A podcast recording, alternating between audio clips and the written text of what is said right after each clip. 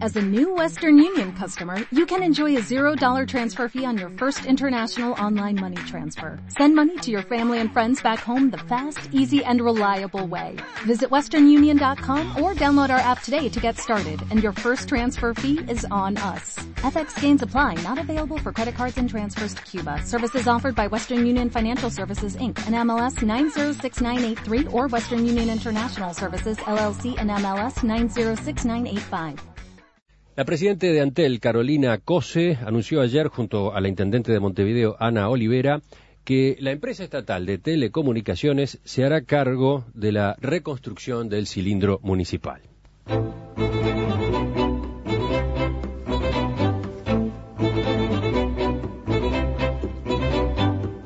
El nuevo complejo se denominará Antel Arena y será un centro para espectáculos deportivos, artísticos y culturales rodeado de servicios y propuestas para la comunidad, según explicó la compañía en un comunicado. La iniciativa surgió luego de un acuerdo entre Antel y la Intendencia que le concede el predio del cilindro municipal en concesión por 30 años, algo que todavía debe ser aprobado por la Junta Departamental de Montevideo, donde el oficialismo, ustedes saben, tiene mayoría.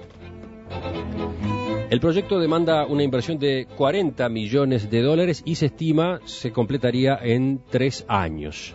La obra se realizará con recursos propios de Antel, que también se encargará de la gestión del emprendimiento una vez que esté en marcha. En la conferencia de prensa que tuvo lugar ayer en la Torre de las Telecomunicaciones, la presidenta de Antel dijo que se convocará a un llamado a ideas para este proyecto y que luego será un jurado integrado por destacados expertos el que seleccione el proyecto definitivo. Carolina Cose destacó que Antel busca posicionarse no solo como agente tecnológico, sino también cultural. El Antel Arena, concebido como un estadio multifuncional de alta tecnología constructiva y de equipamientos, será capaz de adaptarse a las diferentes necesidades de recitales artísticos, conciertos y espectáculos deportivos, agregó el comunicado. Se informó además que el proyecto se integrará al entorno para dar servicio a los vecinos y los centros de enseñanza pública de la zona. Podrá incluir además bibliotecas, por ejemplo. Contará con servicios gastronómicos, comerciales y comunicacionales, áreas para promociones y exposiciones, así como grandes espacios para el estacionamiento de vehículos. Fue toda una sorpresa, fue una noticia impactante de, la jornada de ayer que a partir del momento en que se conoció se convirtió en tema de conversación, en tema de debate también, en tema de polémica política incluso. Eh, desde la oposición surgieron de inmediato diferentes críticas, tanto del Partido Nacional como del Partido Colorado y el Partido Independiente. El diputado del Partido Colorado, Fitzgerald Cantero, anunció que va a convocar a Carolina Cose y al ministro de Industria, Roberto Kramerman, a la Comisión de Industria de la Cámara Baja. ¿Por qué? Eh, ¿Cuál es en este caso eh, el interés de este legislador? Vamos a conversar con él en los próximos minutos. Diputado Cantero, buen día. Buenos días. Diputado, ¿por qué es crítico a esta iniciativa de Antel? ¿Por dónde pasan sus principales argumentos para empezar? Mire, para empezar lo que hay que revisar es la competencia que tiene Antel, cuál es la normativa que eh, le da su eh, razón de ser y cuáles son eh, sus, cometidos y sus funciones. Claramente, claramente, esto no está dentro de sus cometidos y sus funciones. El artículo 190 de la Constitución es bien claro cuando establece que los entes autónomos y los servicios descentralizados no pueden realizar ningún negocio que sea extraño al giro que le asignan las leyes. Es claro que eh, no pueden, según ese artículo, disponer de recursos eh, para fines ajenos a las actividades normales del ente. Eh, y acá claramente la ley no habilita ante él hacer un negocio de este tipo. realmente es un... No, no, no, no entendemos cuál es la justificación legal para poder hacer esto. Por eso esa es, digamos, la principal razón por la cual convocamos al, ministro y a la presidenta para que nos vengan a explicar no solamente esto, no solamente esto que es medular, eh, es decir, eh, cuál es el sustento jurídico para esa eh, para ese negocio, sino también que hay una cantidad de, dudas al respecto, ¿no? De acá también no podemos perder la perspectiva de que hay un gobierno municipal al cual se le cayó el cilindro, habiendo sido advertido, porque en el periodo pasado, cuando estábamos en la Junta, eh, recuerdo perfectamente que el, entonces Edil Grafiña del Partido Nacional denunció que el, cilindro tenía problemas edilicios y la administración frentista en ese momento dijo que eh, eh, amenazó encima con hacerle una denuncia al edil, lo cual después sus investigaciones este, dieron como resultado lo que todos conocemos, la lamentable caída del techo del cilindro. Tenemos una gestión municipal que ha recaudado un millón de dólares y medio por día y resulta que tiene que salir una empresa pública a salvar eh, lo que ha sido además una instancia de licitación frustrada por la cual quiso recuperar el cilindro. Con algo que, repito, está totalmente por fuera del marco legal de Antel. A propósito de, ese punto concretamente, la presidenta de Antel, Carolina Cose, decía en la conferencia de prensa que daba que esto es parte de ver las telecomunicaciones modernas, la, la comunicación moderna, y decía, ella explicaba, argumentaba que Hoy una empresa como Antel tiene que desarrollar servicios, pero también tiene que estimular a la industria y a la cultura, y decía que este proyecto iba en ese sentido, que es la que en definitiva actúa como impulsor de la demanda de servicios de telecomunicaciones como los que ofrece Antel. ¿Cómo ve este, este aspecto? En primer lugar, está por fuera de la normativa que establece lo que tiene que hacer Antel. Antel no tiene que promover ninguna cultura, o sea que está violando el artículo 190 de la Constitución. En segundo lugar, eh, realmente es un flaco argumento el de la Presidenta Antel. Fíjese que bajo esta conducción y bajo órdenes de la propia Carolina Cose, Antel desmanteló lo que era el mayor eh, museo de las telecomunicaciones de América del Sur que funcionaba en la torre de las telecomunicaciones y que era visitado por decenas de niños todos los días. Entonces, este, cuando hablan de inclusión social, cuando hablan de poder integrar, cuando hablan de generar cultura, este, debería mirar lo que hizo la propia eh, Carolina Cose, que desmanteló algo que funcionaba en la Torre Antel y que eh, era muy aprovechado por la ciudadanía que por allí pasaba.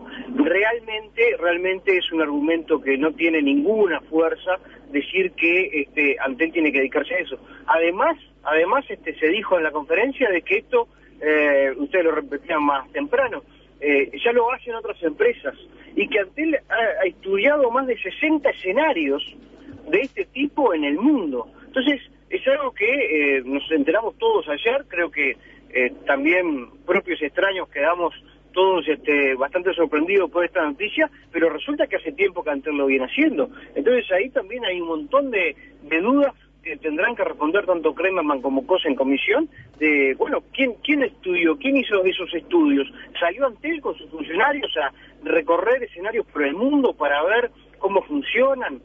Eh, contrató una empresa para hacerlo, o sea que ya está gastando, ya está gastando el dinero de los uruguayos con una actividad extraña a su giro, lo cual está prohibido por la Constitución de la República. ¿Y el proyecto en sí, cómo, cómo lo ve, diputado? Porque hay oyentes, por ejemplo, que plantean, con respecto a Ante la Arena, estoy contenta de que se reconstruyan, eh, le va a traer dinamismo a la zona, es necesario. Y dice, eh, Mónica, por ejemplo, concretamente, dice, hay políticos que no quieren nada y que lo bastardean todo.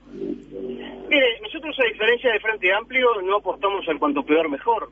Cuando el Frente Amplio era oposición, eh, a todo le decía que no y se oponían y después cuando fueron gobierno eh, hicieron todo lo contrario a lo que decían. Eh, nosotros, y en lo particular, hablo en, mi persona, me parece una buena cosa que Montevideo se proyecta. Hace largo rato que Montevideo ha quedado estancada en lo que son inversiones y eh, me parece una buena cosa que se recupere ese predio. Ahora, no me parece que sea Antel que lo haga. O sea que el proyecto en sí, digamos, la idea de fondo de reconstruir ese, ese lugar, que repito, se le cayó al Frente Amplio de manera increíble y que podía haberse encaminado bajo otras circunstancias, eh, me parece que no hay montevideano que lo pueda ver con, con malos ojos.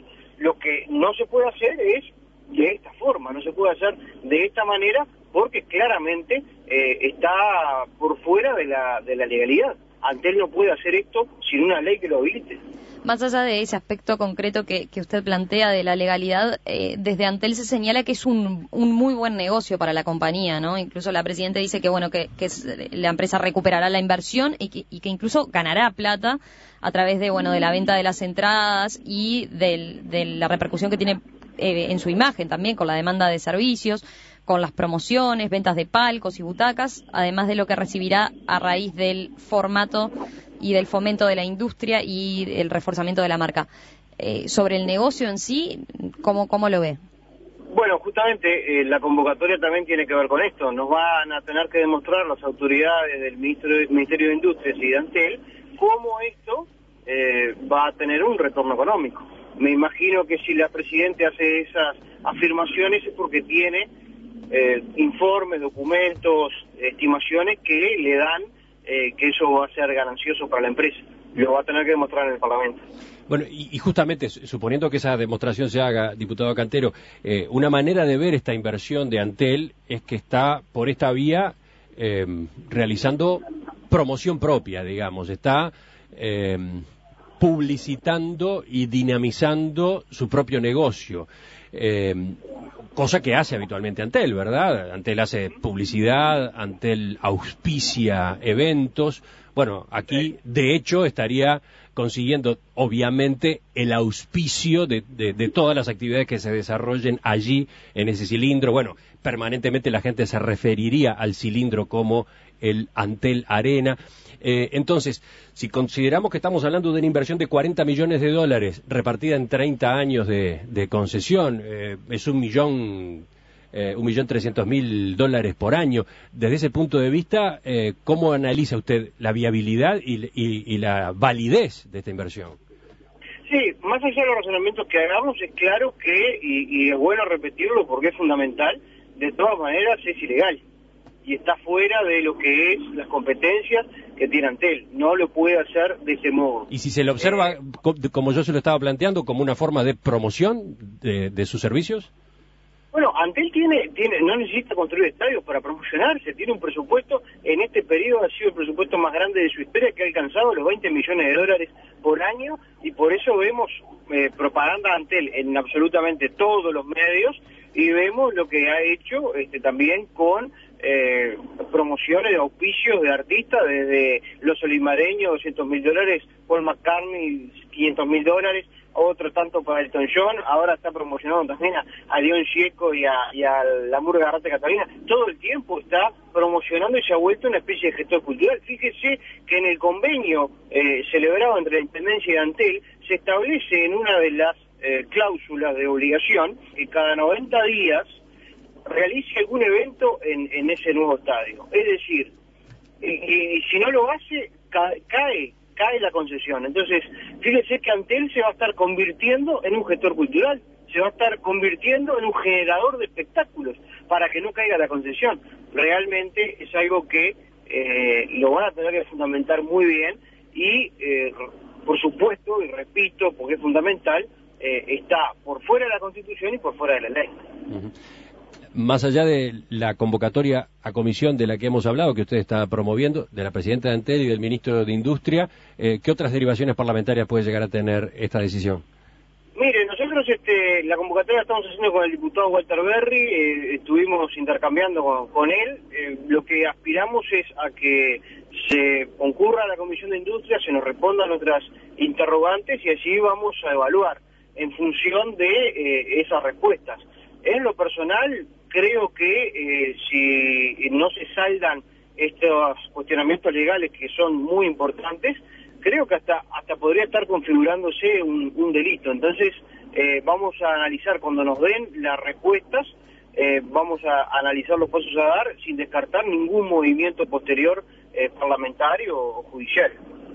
Fitzgerald Cantero, diputado por el sector Vamos Uruguay del Partido Colorado, le agradecemos estos minutos aquí esta mañana en perspectiva. Un gusto como siempre.